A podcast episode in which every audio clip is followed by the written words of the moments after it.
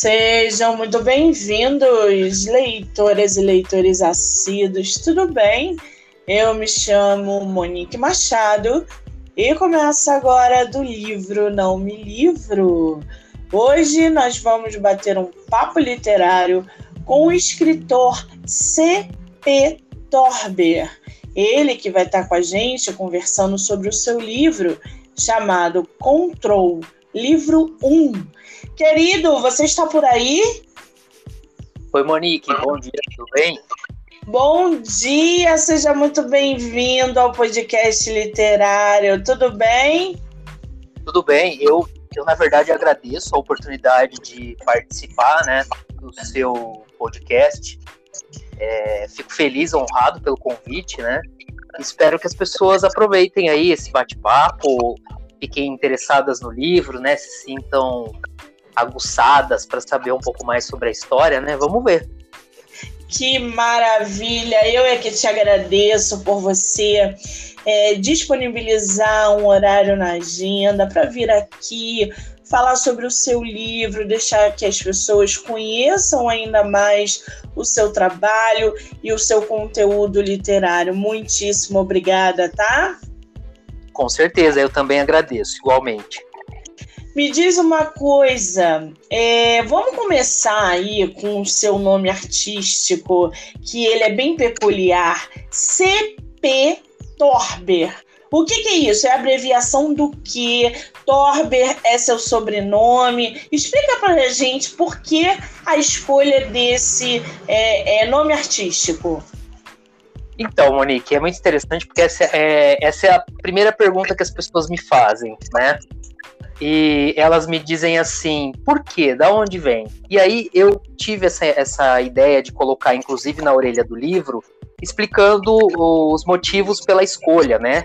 Como o livro está relacionado ao controle, o nome, o nosso nome próprio também não é um controle nosso. Né? O nosso nome é escolhido por uma outra pessoa.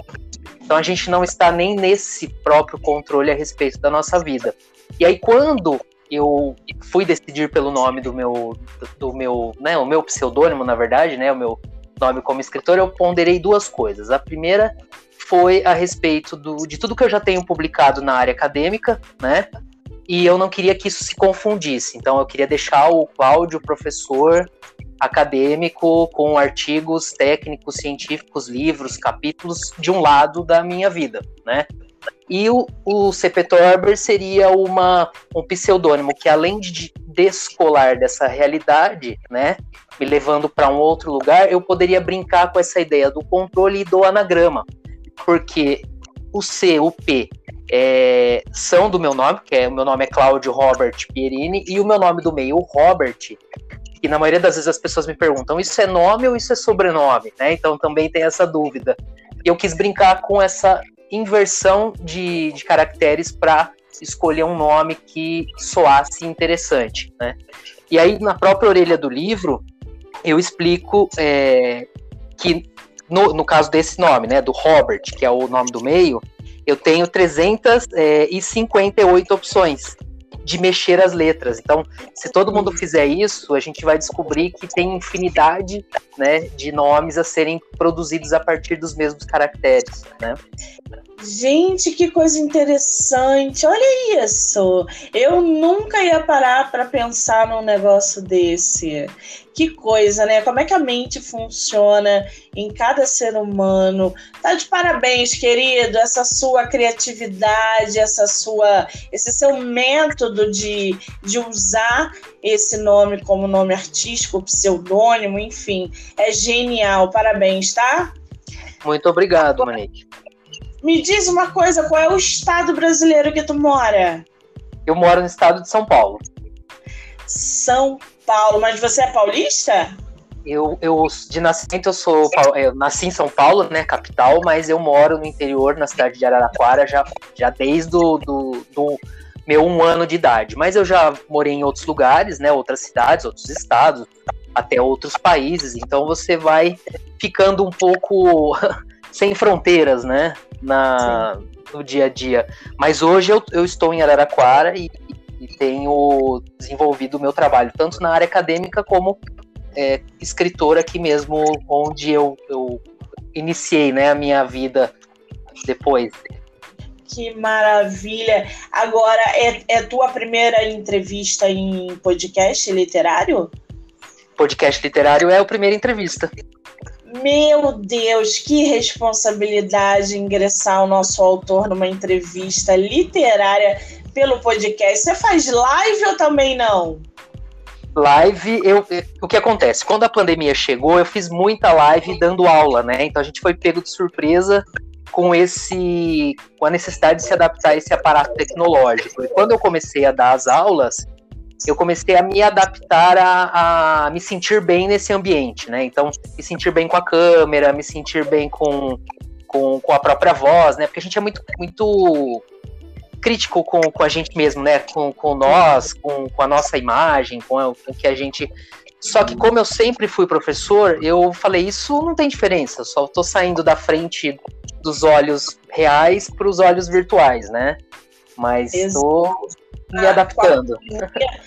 A, a pandemia, né, ela, ela mudou drasticamente a vida de muita gente e o professor, né, ele teve que se readaptar. A gente viu é, em cursos, em faculdades, em escolas, que as aulas realmente deixaram de ser presenciais para adotar um novo método. Então, é, eu vi assim inúmeros casos na internet onde professores não estavam conseguindo se adequar a, esse, a essa aula por um, por um computador, por um telefone, porque os próprios alunos não estavam conseguindo é, é, lidar com aulas virtuais. Então, isso mudou muito. Você, como professor, você, como é, palestrante, enfim, pessoas que tiveram que mudar drasticamente a rotina de uma sala de aula para aula virtual, deve ter sentido bastante essa diferença. E aí acaba se habituando, eu acredito, né? É, a gente vai se, se moldando de acordo com a necessidade. Então, você é, você depende de, de todo um cenário que não está no seu controle, né? Tem tudo muito a ver com o, com o livro, porque o livro ele nasce durante a pandemia. E aí, quando eu começo a escrever o livro, eu começo a pensar: a gente não tem controle de nada, né?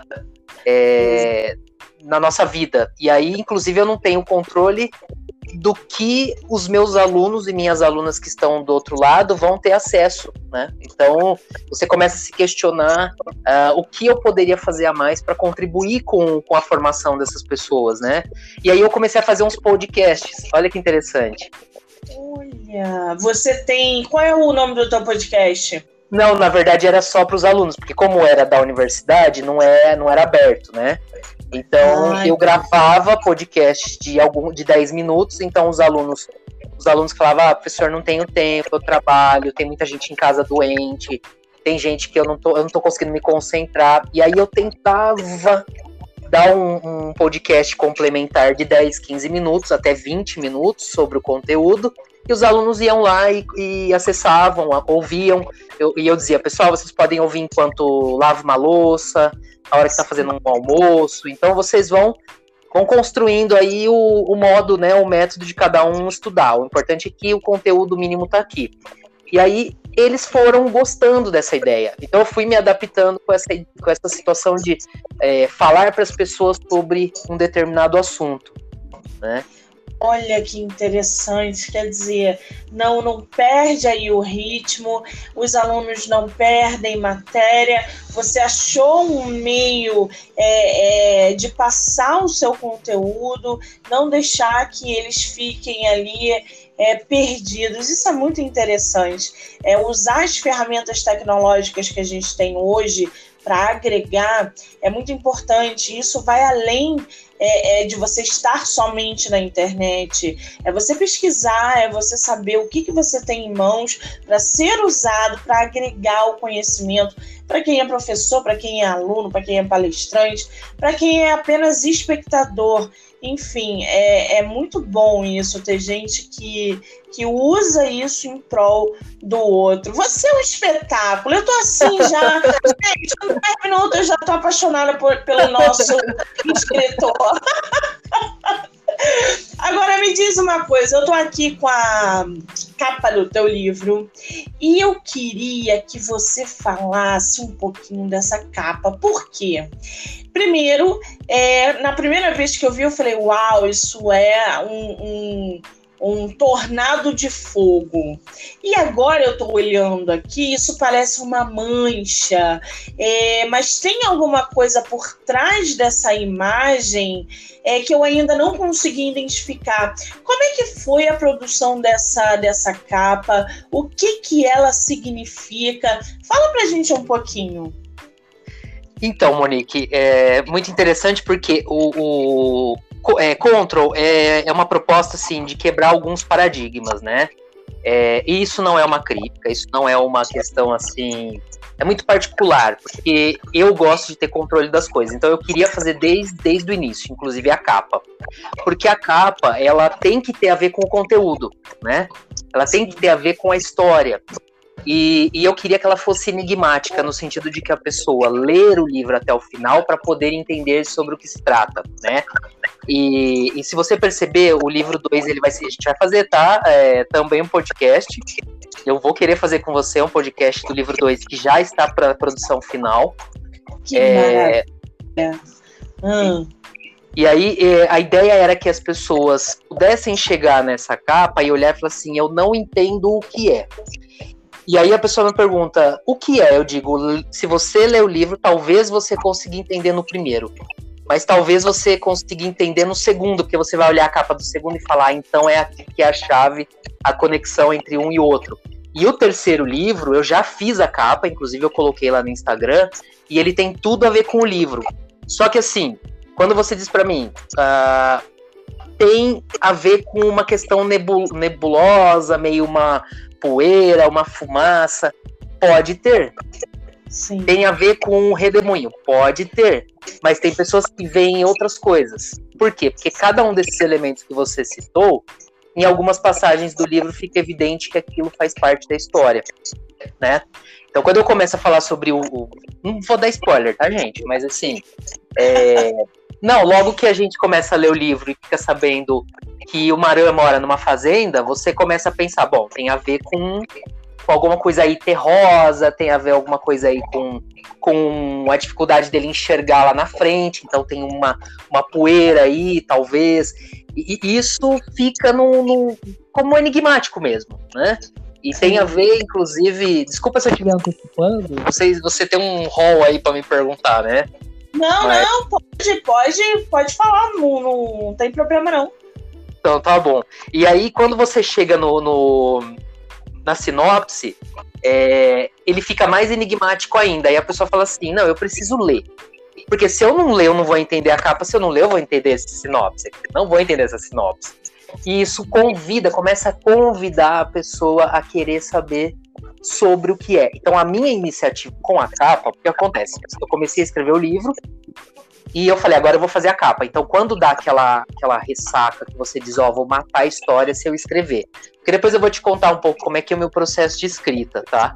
Mas assim, é, quando eu, come, eu, começo a escrever, começo, eu começo a ter ideias, eu falo, eu preciso botar isso na capa. E aí eu começo a mexer no aplicativo né, no computador e eu começo a moldar e eu falo, ó, esse elemento é importante, esse elemento é importante, esse aqui é importante. E aí você vai unindo aquilo de uma maneira que em uma imagem apenas você consiga compilar pelo menos quatro, cinco situações diferentes dentro do livro. Por quê? Porque eu quero que as pessoas, pela sua própria individualidade, consigam extrair o que é, é mais é, chamativo para aquela pessoa, né? E você falou algumas coisas que ninguém ainda tinha falado sobre a capa, né? É, a impressão que eu tive foi realmente de um, de um tornado de fogo, uma coisa assim subliminar. É, e aí eu, eu olhei novamente, eu falei, não, não é bem isso tem alguma coisa aqui misteriosa que eu não estou conseguindo identificar. A cor da capa é muito bonita, eu adoro esse. Não chega a ser um pastel, nem um amarelo, nem um creme. É, você mesclou bem ali o branco com essa cor que é. Que cor é essa da tua capa? Olha, eu, eu deixei. Eu gosto muito do laranja, né? Então, eu sou uma pessoa que eu sou fascinado pelo laranja. é a minha cor, acho que todo mundo tem uma cor favorita. Qual que é a sua? Sim. A minha é rosa. Então, então, cada um tem a sua cor favorita. E eu pensei assim, já que é meu primeiro livro de ficção, e porque a gente quando faz coisas muito técnicas, muito acadêmicas, a gente é muito fica um pouco preso, né, em estruturas, em modelos, é, é diagramações específicas. Quando você vai para ficção, você tem um mundo de possibilidades em que a própria editora, minha editora da literatura, ela não impõe nada. Ela diz para você, descreva como você quer a capa. Se você tiver um, um modelo da capa, que você quiser mandar uma foto, né?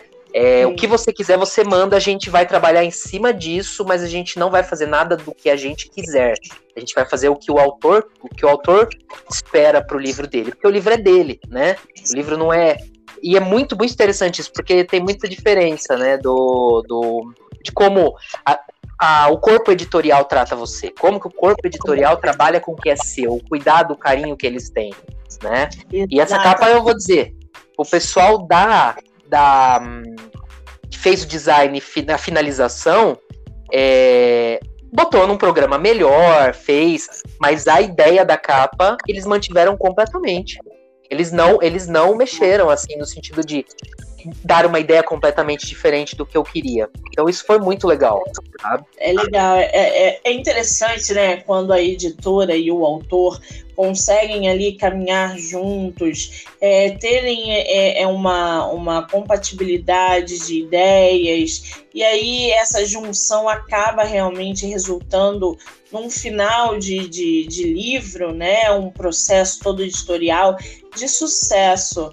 Não adianta a editora brigar com o autor e vice-versa, é uma junção. Então, quando a gente consegue uma parceria é, que vale a pena, que nos ouve, que faz com que a gente se sinta realmente ouvido, é muito importante. Então, a Asis da literatura eu já tinha ouvido falar, não conheço o trabalho em si, mas alguns autores já chegaram até a mim por ela. Então eu tenho visto algumas coisas, mas não conheço a fundo. Esse seu livro você publicou por eles e você gostou, foi positiva essa, essa experiência? Então, o livro, ele, ele foi o seguinte, eu coloquei ele, eu publiquei ele independente na Amazon, né, como e-book. E aí algumas pessoas começaram a ler, alguns amigos, algumas outras pessoas que começaram, porque eu, eu fiz um Instagram também ao mesmo tempo para começar a divulgar como autor independente. Tanto é que pessoal, eu não tenho um Instagram pessoal, eu tenho um Instagram só do livro, do, do autor, né, e dos meus livros. E a, aí as pessoas começaram a me perguntar: por que, que você não manda para uma editora? Por que, que você não manda para uma editora? Isso é um, é um, um calcanhar de Aquiles, tá? Até acho legal a gente entrar nesses temas. E se Isso. forem muito, muito polêmicos, você me cutuca, tá? Porque.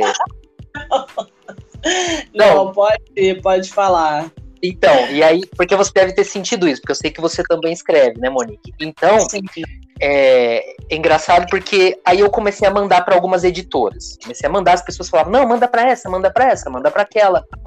E aí, é, algumas, juro para você, algumas elas falavam assim, não estamos recebendo originais, né? Assim, então nem para ler. Eles não têm um departamento de vamos ver o que, o que aqui pode ser é, peneirado, que aqui pode ser bom, vamos ler, vamos ver se tem alguma coisa original, vamos ver se... Eles não fazem. A grande maioria das editoras do Brasil, elas não fazem isso, tá? E se tiver, e se fizerem, por favor, me avisem, porque eu não estou sabendo. E olha que eu sou bem informado. Então talvez tenha aí uma falha de comunicação ou marketing com o público, né? É, tem muita gente que dá para é, minerar e encontrar talentos excelentes no Brasil, né?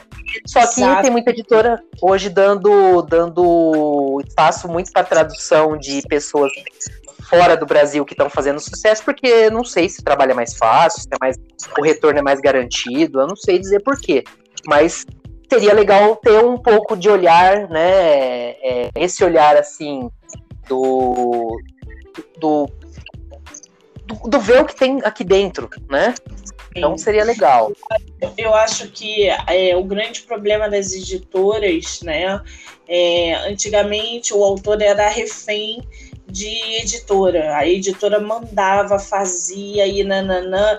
E o, muito, muitas vezes os escritores e autores, enfim, não publicavam porque é, ou precisavam se submeter a um contrato cheio de cláusulas malucas, porque você perdia o seu livro para a editora e não tinha retorno, e hoje em dia eles tiveram que se readaptar o mundo tecnológico e as plataformas digitais que possibilitam todo mundo de publicar livros, né? Então, hoje não é mais interessante você assinar um contrato com uma editora que exige um monte de coisas absurdas. Elas tiveram que se readaptar. Só que é, a, gente, a gente é escritor, a gente sabe que a gente também trabalha com muito ego, não só de escritores, mas também de editoras.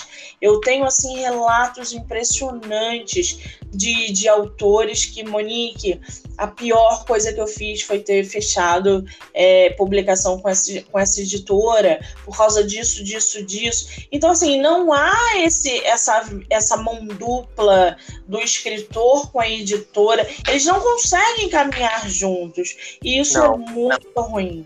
Muito ruim, porque prejudica, né? E, e a gente já tem um mercado literário tão precário, de credibilidade, confiança. É, a gente é visto como é, uma literatura chula, ninguém quer ler autor nacional porque acham que é ruim. E é aquilo que você falou, se a gente peneirar. Eu trabalhei nos meus projetos com autores maravilhosos. Eu encontrei assim pérolas dentro do meu projeto que escritores que deveriam estar sendo best-seller e não estão porque estão mal assessorados dentro da editora. Então, assim, é, é muito complicado isso. Mas publicação é perfil. Não tem jeito. Se o seu perfil é independente, invista no independente. Agora, se é editora, é, é, publique por editora. Não, não tem jeito.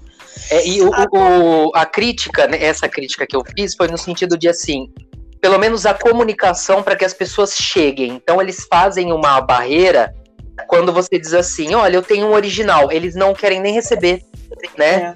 Então isso é muito ruim. E aí, o, o, quando, quando recebe, quando você publica, aí você esbarra num outro lugar. Que aqui eu também tenho encontrado dificuldade. Você entra em contato com distribuidoras, com livrarias, e aí eles falam assim: não, manda para compras, a compras vai analisar, a compras cai num limbo que você nunca recebe um e-mail dizendo: olha, não estamos interessados, ou olha, seu livro não se adequa à nossa, ao nosso portfólio, olha, nós não temos interesse agora, mas talvez. Então eu acho que falta esse cuidado, né, esse trato com as pessoas no sentido de mostrar para elas assim, tudo bem, você escreve, você ou é escritor independente ou é escritor co-editora, é, não há espaço aqui, mas talvez há um espaço ali. Eu acho que essas redes elas não são bem construídas, como se assim, é, só os autores precisam das editoras, né? E não é Sim. verdade, é uma relação. É né? verdade. Né? E aí você Isso. me pergunta assim, eu mandei, mandei o livro, então o livro tava, olha, a gente já fez uma volta enorme, né? É, eu mandei o livro para para Amazon, publiquei, comecei a vender e o livro precisava de um prato ali, né? Precisava de alguém olhar para ele. É, algumas coisas que você lê 50 vezes você não acha, sabe? É, é muito assim, você lê, você não acha, o corretor não acha, ninguém mais acha. Mas tem um erro ali, tem um problema, tem uma coisa que. E aí chega na editora, as pessoas vão fazer uma cariação, vão entender, vão olhar, vão, vão te ajudar. Então isso é um processo muito interessante. E quando as pessoas me, me disseram manda para a editora, eu eu mandei meio ressabiado, porque eu já tinha procurado algumas editoras e todas elas disseram não estamos recebendo originais, não estamos recebendo, não estamos, ou algumas nem respondiam. E, e aí eu falei, tudo bem, né, não vou mandar mais. E aí eu acabei mandando para duas o material pronto. Falei, na sorte, duas que estavam no Instagram distribuindo mensagens a respeito de estamos recebendo originais. E para minha surpresa, eu mandei para duas, as duas aceitaram. Olha né? que legal. E aí as duas responderam uma proposta e aí eu optei pela Asis da Literatura, porque a Asis da Literatura ela é portuguesa, né? E aí teve gente que falou assim para mim, nossa, precisou ir, né? é, precisou de uma editora de Portugal para poder publicar, né? É, que loucura, e, né? É muito doido isso. E aí, a, e a proposta ah. era muito simples, o contrato tinha três páginas, e no, o traço estava muito explícito. Ó, o, o, o, percentual é esse, os marketplaces são esses, né? Os markets que a gente vai colocar o livro, os países que vão ser vendidos. Se você bater a meta X, a gente traduz para espanhol. Se a gente bater a meta Y, a gente traduz para inglês, sem custo nenhum. E aí eu falei, nossa, isso para mim, a, a, penetração no mercado é importante para mim, mercado externo principalmente. Então eu, eu quero isso, né? É, e aí foi, né? Rapidamente as coisas foram evoluindo, foram evoluindo. Eu falei para eles: olha, eu vou mandar o segundo livro. E aí, o segundo livro eles aprovaram rapidamente, disseram: vamos fazer o segundo. E agora eu estou escrevendo o terceiro. Que maravilha, gente. Como tem que ser, né? Tem que ser, não adianta. Agora, eu tô aqui com a, com a sinopse do teu livro na minha frente, só para inteirar o pessoal um pouquinho mais do que se trata o, o control. Eu posso ler um pouquinho para o pessoal Pode. entender um E aí a gente fala sobre o Maran que é que tá aqui já me aguçando. Eu quero saber quem é esse personagem. Oi, gente, eu vou ler para vocês um trechinho da sinopse Control do nosso autor C.P. Torber, tá? Lembrando que o livro é tema de episódio aqui no podcast. Vocês também vão poder ouvir no Spotify, na Anchor, Amazon Music ou se inscrever pelo canal do YouTube. O primeiro livro da série Control narra os passos iniciais da longa caminhada de Maran em busca de maior controle sobre os rumos da sua vida, sem saber que ela não depende apenas do resultado único de suas decisões. Igualmente importantes se tornam os acontecimentos que antecederam a nebulosa e perigosa existência dele aos projetos pretendidos por alguns grupos que vivem entre os seres humanos. Quem é Maran e de onde vem?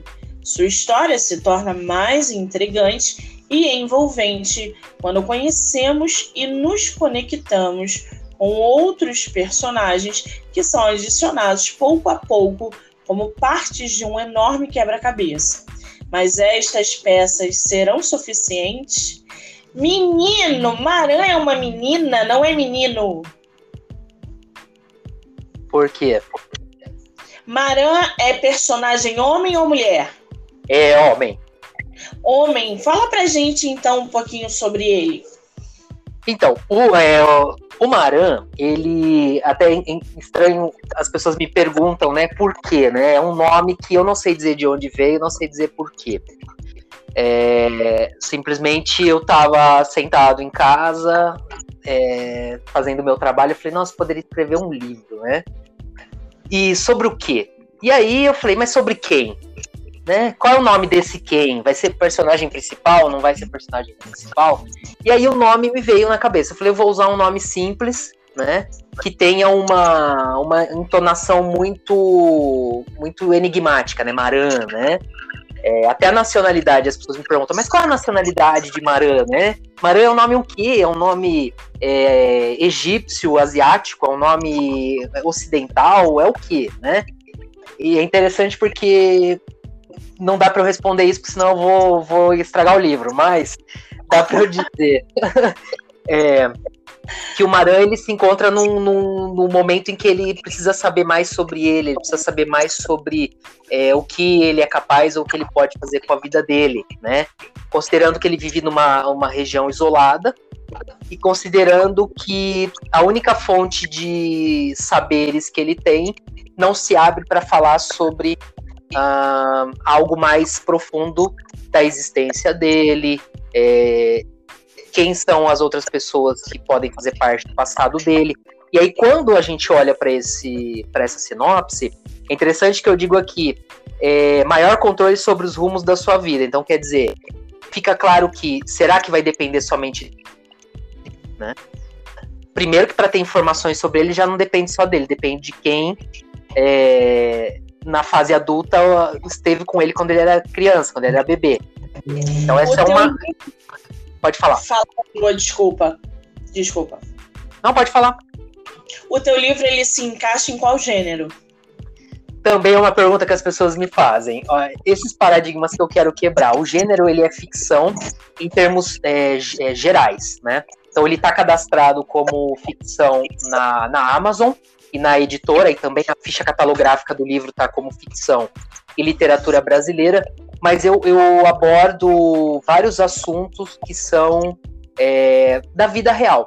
Né? Eu falo sobre questões de, de preconceito, questões é, de, de, de, de realidades de grupos distintos da sociedade. Eu falo sobre é, romance, vai ter romance também, vai ter, vai ter suspense, tem mistério, tem tem uh, tem alguma uma dose ali de ficção científica, né, no do, do sci-fi lá, tem. Então são, são elementos que assim, se eu tiver que categorizar meu livro em uma caixinha, além da ficção, eu, eu perco ele. Entendi. Agora, Entendeu? Eu... Assim, é, os temas que são sensíveis, eles são tratados de uma maneira geral e, e, eu levo como uma ficção mais ampla. Mas quando você começa a ler, você fala, ah, mas seu livro parece que tem um, uma temática que, sei lá, é, que já me perguntaram, ó, oh, tô chipando duas pessoas aqui. Tem temática LGBTQIA+. Aí eu digo, talvez, não sei, não posso entregar. Então, assim, as pessoas elas ficam aguçadas por quê? Porque elas não batem o olho e dizem é sobre isso, ou é disso que está falando, ou a relação dessas pessoas é, é vai ter aqui uma tensão mais, mais sexual, mais amorosa, vai ter uma tensão social aqui, tem um tem uma, uma um domínio aqui, né? Não sei, depende da, da forma como a pessoa encara. E eu tô te falando isso porque tem gente que me encontra e fala: olha, eu acabei de ler o primeiro livro, eu quero ler o segundo, e é muito interessante que 100% das pessoas que leram o primeiro terminaram já querem ler o segundo. E aí elas dizem assim para mim: Olha, eu conversei com não sei quem que também leu e a pessoa disse para mim que acha que a história vai para esse caminho. E a outra disse assim: "Não, eu acho que vai para esse". Porque ó, esse esse personagem, não, não, eu acho que então já gerou até assim dúvidas das pessoas é, que não conseguem entender para onde a história vai. O, o, segundo volume você já escreveu, já tem previsão de lançamento? Como é que tá isso? O segundo volume ele tá, ele tá agora, ele foi finalizado, a editora finalizou a diagramação semana é, anteontem e agora tá só na finalização da capa para mandar para impressão. A capa eu já mandei pronta, né? E eles vão fazer uns ajustes de acordo com alguns encaminhamentos que eu fiz. Então acho que eu tô tentando que ele esteja pronto para eu conseguir lançar na feira literária aqui do meu município, do município que eu vivo, que vai ser em, no, em outubro, para lançar os dois juntos. Mas é uma boa estratégia. É, talvez não dê tempo. Aí eu vou lançar num outro evento em dezembro. Aí em dezembro com certeza vai dar tempo de lançar os dois. Mas eu tô torcendo para conseguir colocar os dois na feira, na feira literária. E ele tem quantas páginas? O volume 1? 2 não. O 1 tem quantas páginas?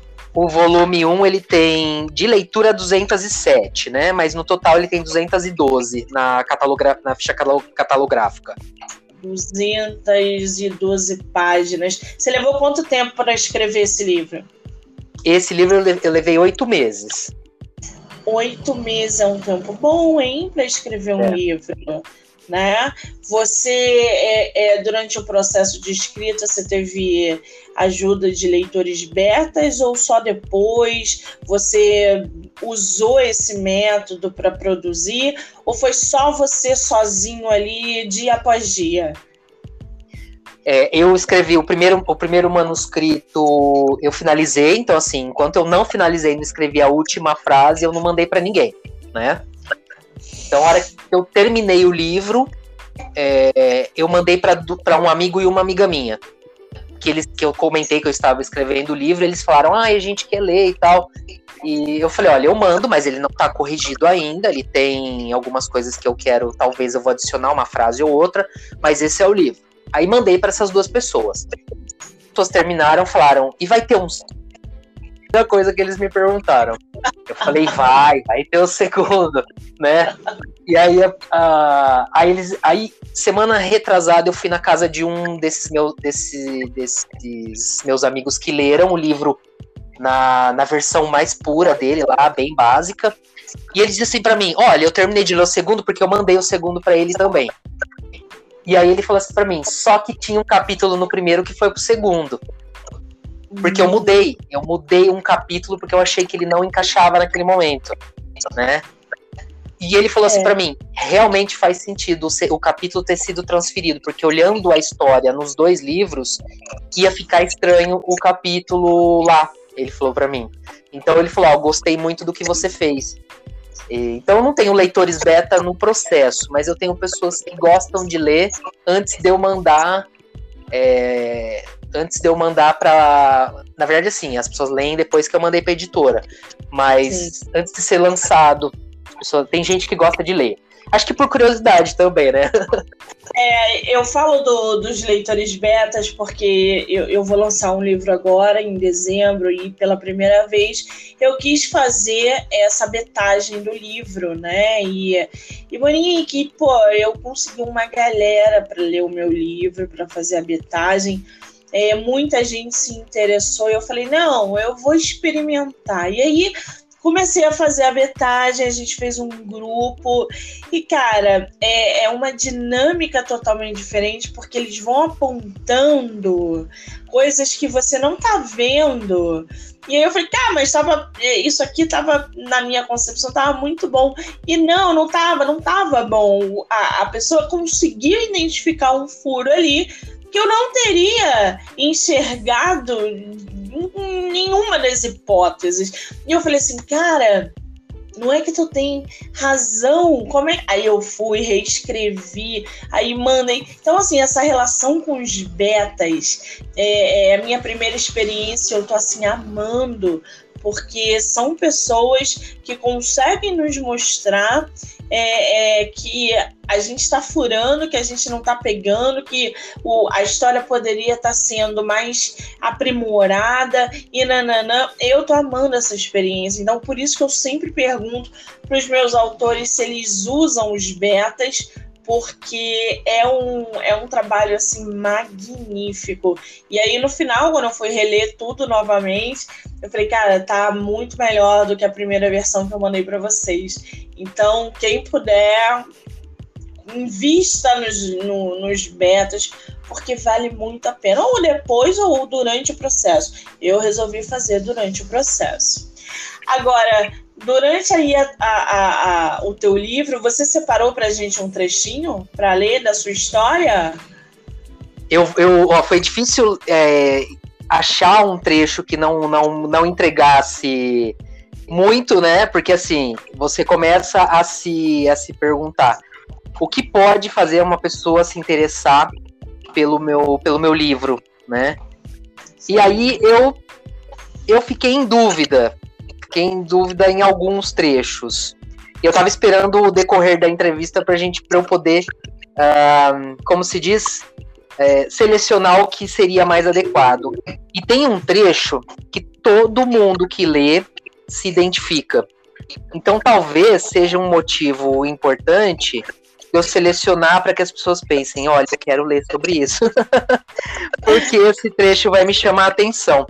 Então, assim, eu posso não ler o, o trecho literalmente, mas eu vou explicar o, o que acontece com ele. O que, que você acha? Pode ser? Ótimo, pode ser. Então tem um, tem um momento no, no livro, que é no segundo capítulo, em que a, uma personagem ela está numa biblioteca. Eu acho que é muito providencial falar sobre isso, porque a gente está falando sobre literatura, né? E eu tenho uma personagem que gosta muito de bibliotecas. E ela e ela tá em dúvida sobre o que fazer na vida dela. Ela tá num, num momento em que ela fica pensando se ela escolhe entre o confortável ou se ela, ela escolhe em perder o controle da situação e tentar coisas novas.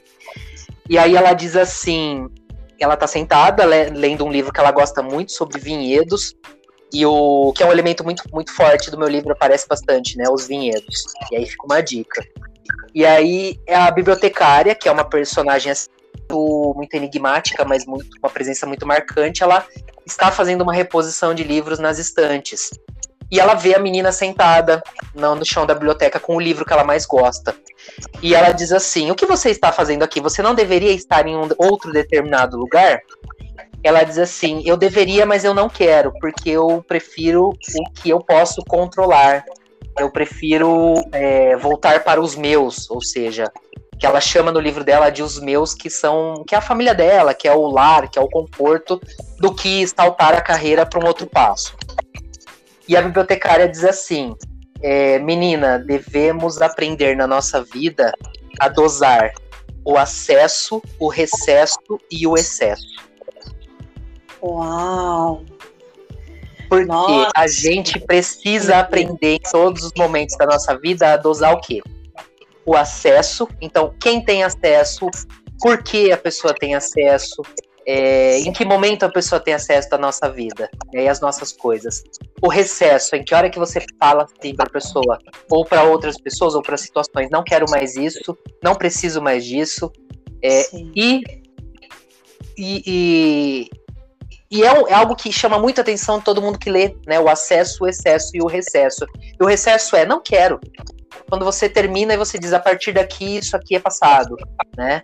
É, e é um ensinamento da bibliotecária que é muito interessante. Muito legal isso. É, é... Gente, eu quero já ler esse livro. Ele tá no Kindle ilimitado, não tá? Tá, tá no ilimitado. Ah, então ótimo, já vou botar na minha lista, porque, gente, eu não consigo ler todos os livros do mundo de uma vez só. Eu tenho que ler gradativamente. e a gente vai mostrando os autores, mostrando as histórias. Alguns eu, eu consigo ler rapidamente, outros nem tanto. O do nosso escritor eu ainda não consegui ler porque a lista está imensa e tem muitos autores para divulgar, imagina. Mas o, o, o, o Cláudio fala para gente: teu livro está à venda aonde? Tá pelo teu Instagram? É só pela Amazon? É pela Asis? Como é que tá isso? É físico, e-book? Como é que a gente consegue aí ter acesso ao teu livro? Ó, o livro, ele tá na plataforma principal, é na, na é, desculpa, na Amazon, né? Então lá no site da Amazon tá vendendo em vários países, inclusive no Brasil, então quem quiser, eu já tive amigos fora do Brasil que compraram pela Amazon. É, então se você estiver fora do Brasil, Japão, Itália, Canadá, é, Portugal, qualquer país, você entra na Amazon.com, na Amazon.k, vai estar lá. Tanto físico como o e-book, mas também tem a possibilidade de você lê-lo gratuitamente lá no é, no ilimitado, tá? Então tem muita gente lendo no ilimitado, isso eu não tenho controle, olha o controle, não sei quantas pessoas leem no ilimitado, mas eu fiquei sabendo que são muitas pessoas que estão lendo no ilimitado.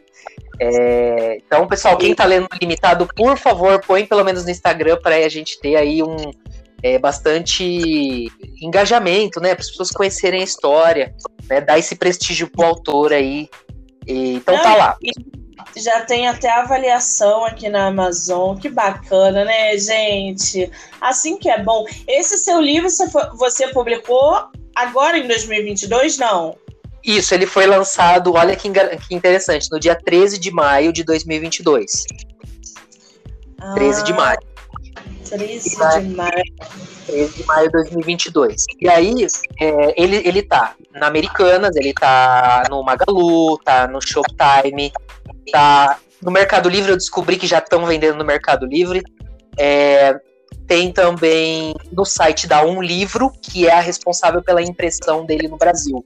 Tá? E também no site da BOC 2. Aí eu vou, vou colocar para vocês aqui uma diferença que eu que eu senti. A, a BOK 2 ela faz uma, uma impressão de uma versão fosca, porque eu comprei dos dois, tá, gente? Da capa fosca. E demora um pouquinho mais para entregar, mas é uma versão super bonita, é uma super, ela é super exclusiva. Dá um livro, ele entrega mais rápido. Só que dá um livro, ele, ele, ele a versão é a capa é, brilhante, né? então, é para quem gosta da versão é, brilhosa, né, mais brilhante a capa, compre e dá um livro. E aí no site vai estar escrito lá na Amazon, vendido, entregue por um livro. Você vai ter a versão brilhante. Se você for num site que está escrito vendido e entregue pela POC 2, POC 2 faz a versão fosca. Tá? Que é interessante, eu não sabia dessa, dessa dinâmica, não. Para mim, quando você fechava, é, você já diz lá a tua capa e ela é a capa que vai ser de todas as plataformas, de todos os, os distribuidores. Quer dizer, você pode botar fosca nenhuma e brilhosa no outro. Interessante isso, né? É, é muito legal, porque as pessoas, as pessoas começaram a trazer o livro para eu autografar. Porque às vezes eu marco num café, né? Falar, ah, gente, vou tomar um café em tal lugar hoje. Apareça lá, leva o livro, vou, vou, vou fazer o autógrafo, vou conversar, né? E aí a pessoa traz, ela, aí ela vê o livro de outra e fala, ah, mas esse livro aqui, o meu é fosco, o meu é brilhante, por quê? E aí eu explico para a pessoa que tem diferença, né? Só que eu também não sabia. Eu comprei é, dos, das duas, inclusive eu tenho várias versões. Eu tenho a versão que a editora me mandou também. Então eu tenho vários tipos de, de capa em termos de material. A capa é a mesma, mas o material é diferente. E é muito gostoso isso, porque você, você fala, nossa, várias versões de uma mesma coisa. Então você Sim. não tem controle nem disso. Não tem controle nem do, da capa, né? É, isso é muito legal, porque tem gente que fala, ah, mas eu prefiro assim, prefiro assado. Então já fica aí a dica, tá, gente? Quem quiser a capa fosca, compra da Bock 2. Exatamente. Mas tá Agora... tá nesse marketplace, tá, pessoal? E tá no Instagram, tem o link. Você clicar no link, ele vai direcionar vocês para para comprarem no arroba série control, tá? Mas pode me chamar DM, pode falar comigo quando quiser, só não, não vale ficar pedindo dica dos próximos livros, porque senão aí estraga a história, né, gente? Agora, é, repete pra gente qual é o teu Instagram, Facebook, TikTok, site, enfim. Fala pra gente aonde o leitor, seguidor e ouvinte podem te encontrar. Ó, hoje só vai me encontrar no Instagram, que é o arroba série control. Tudo junto, tá, pessoal? Arroba série control. Por quê? Porque não dá, não dá pra gente fazer tudo ao mesmo tempo, né? É, dar aula, escrever, dar palestra. É, então eu tive que priorizar uma rede social. E aí até é legal, porque você acaba é, condensando onde você vai divulgar, onde as pessoas vão encontrar, né? É, onde você vai acompanhar as outras redes. Então, para mim, tem funcionado muito bem. E olha, gente, eu vou. Desculpa, vai, conclua. pode, pode falar.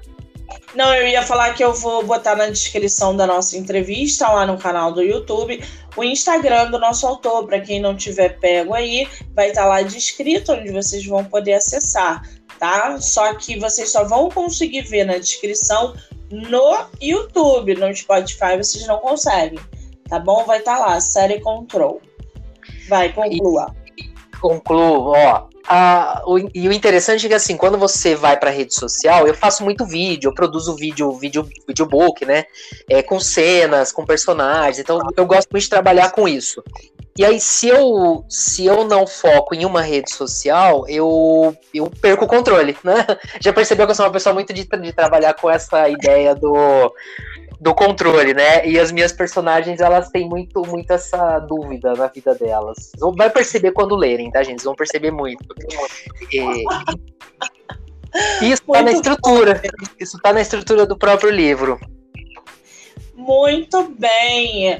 Ô, ô, gente, Amazon Kindle ilimitado, série Control no, Insta, no Instagram, é, volume 2 está chegando por aí, então corre lá, adquire o seu e-book ou o livro físico, tem de capa fosca, capa brilhosa, tem para todos os gostos, tá?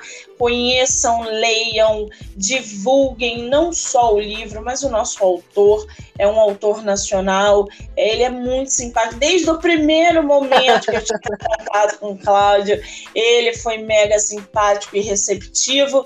Então, nada mais justo do que a gente é, ler e divulgar. Querido, você sobreviveu à sua primeira entrevista em podcast. Como é que você está se sentindo? Então, eu tô assim, eu, tô feliz por poder compartilhar, né, com as pessoas o que, o que eu tenho feito, qual é o processo para mim, né? É, e eu acho assim, acho que todo mundo tem que encontrar o que é o seu melhor, o que é o, o que é o adequado para você, porque às vezes as pessoas tem muita fórmula aí, tá gente? Cuidado com as fórmulas. É, ah, você precisa escrever 15 minutos por dia, você precisa fazer assim, fazer assim é assim que funciona. Eu digo por quê? É, eu gosto muito de dar o tempo ao tempo para escrever. A Monique, né, Monique, você me perguntou quanto tempo foi para escrever o primeiro livro. Eu escrevi o primeiro livro em oito meses. Eu escrevi o segundo em três meses. Né? Então você. E agora eu estou escrevendo o, o, terceiro, eu, eu cheguei à metade do terceiro. E eu não sei quando eu vou acabar, por quê? Porque eu não quero matar a história. Eu quero que a história ela tenha, assim, todo um caminho é, tranquilo e, e, e, bem, bem construído. Porque às vezes você senta lá e fala assim, hoje eu tenho que escrever. Gente, não, comigo não funciona assim. Porque se eu falar hoje eu tenho que escrever, eu acabo com a história. Né? Sim. É, então depende aí, depende de, do, do, que você. Não, eu se eu não escrever todo dia, eu não escrevo, porque eu fico procrastinando. Tudo bem, então segue seu método. Então tome muito cuidado com fórmulas milagrosas. Ah, é assim que faz, é assim que você gestiona a sua rede de contatos, é assim que você faz. Eu, particularmente, eu tenho 190 seguidores. Eu vendi mais livro do que seguidor. Então, assim, não é um, não é um parâmetro, né? É, então, tomar muito cuidado com os parâmetros das coisas, né? Exatamente, não é uma uma regra. Eu acho que cada um tem um ritmo, na verdade, né? Então, cada um faz dentro do, do seu tempo, da, do, da sua realidade. É, tem gente que tem filho, que trabalha fora, então o livro demora mais para ser concluído. Outras pessoas, eu, eu conversei outro dia com um escritor que escreveu o livro dele de 300 e tantas páginas em cinco dias. Então, assim, eu falei, cara, você não parou nem para beber água? Não é possível. né? Então, cada um tem um ritmo e tá tudo bem. A ideia Exato. é tá tudo bem. Muito bem, Cláudio querido, quero te agradecer imensamente essa, esse, esse bate-papo, essa conversa literária que a gente teve. Foi um prazer ter você aqui no podcast para ouvir, para comunicar, para falar, para divulgar. Eu desejo para você todo o sucesso do mundo. Vou acompanhar o seu trabalho pelo Instagram, vou ler o seu livro e vou aguardar o segundo volume para quando você quiser voltar aqui para a gente conversar mais, tá? Tá bom, e já fica, já fica assim, ó, combinadíssimo que a gente vai fazer do segundo livro, eu quero fazer. Maravilha, fechado, o espaço está aberto. Muitíssimo obrigada, querido. Eu que agradeço a oportunidade, agradeço o convite, agradeço todo o cuidado que você teve né, com o horário, com, com, com ajudar a gente a se sentir bem no ambiente, apesar de ser a primeira vez que eu estou fazendo um podcast é, eu tô, tô me sentindo super é, tranquilo com, com o que a gente entregou para as pessoas. Pessoal, ouçam, sigam, vão lá curtir o que a Monique faz. O trabalho dela é primoroso. Que às vezes a gente reclama, né? Que as pessoas não dão espaço, não dão espaço, não dão espaço. Ah, eu sou autor. Tudo bem, existe esse lado da realidade, mas se a gente procurar, né? Procurar bem, a gente vai encontrar pessoas que cuidam, cuidam muito, muito criteriosamente desse nicho de mercado que a gente tem que levantar uma bandeira e dizer, olha, gente, literatura nacional é boa. Literatura nacional tem, tem talento, dá para ser best-seller, dá para ir em programa de entrevista, né? É isso. Sim. Muitíssimo obrigada, querido. Sucesso, tá? Eu que agradeço. Um beijo. Outro. Tchau, pessoal. Até mais. Ai, gente, que delícia, que delícia conversar com escritores assim, né? De cabeça aberta, talentosos. Eu acho que a ideia é essa. Bom, esse foi o nosso escritor C.P. Torber com o livro Control volume 1, tá? Eu vou me despedindo de vocês, agradeço imensamente quem ouviu, quem tá ouvindo, quem vai ouvir. Dizer que as entrevistas, tanto no podcast quanto nas lives, no meu Instagram, MoniqueMM18, elas vão rolar aí até o dia 17 de setembro. Tem muita gente boa pra gente trazer e conhecer, tá bom? Quero agradecer a todo mundo e até a próxima. Eu sou Monique Machado e esse foi do livro Não Me Livro. Beijo, gente!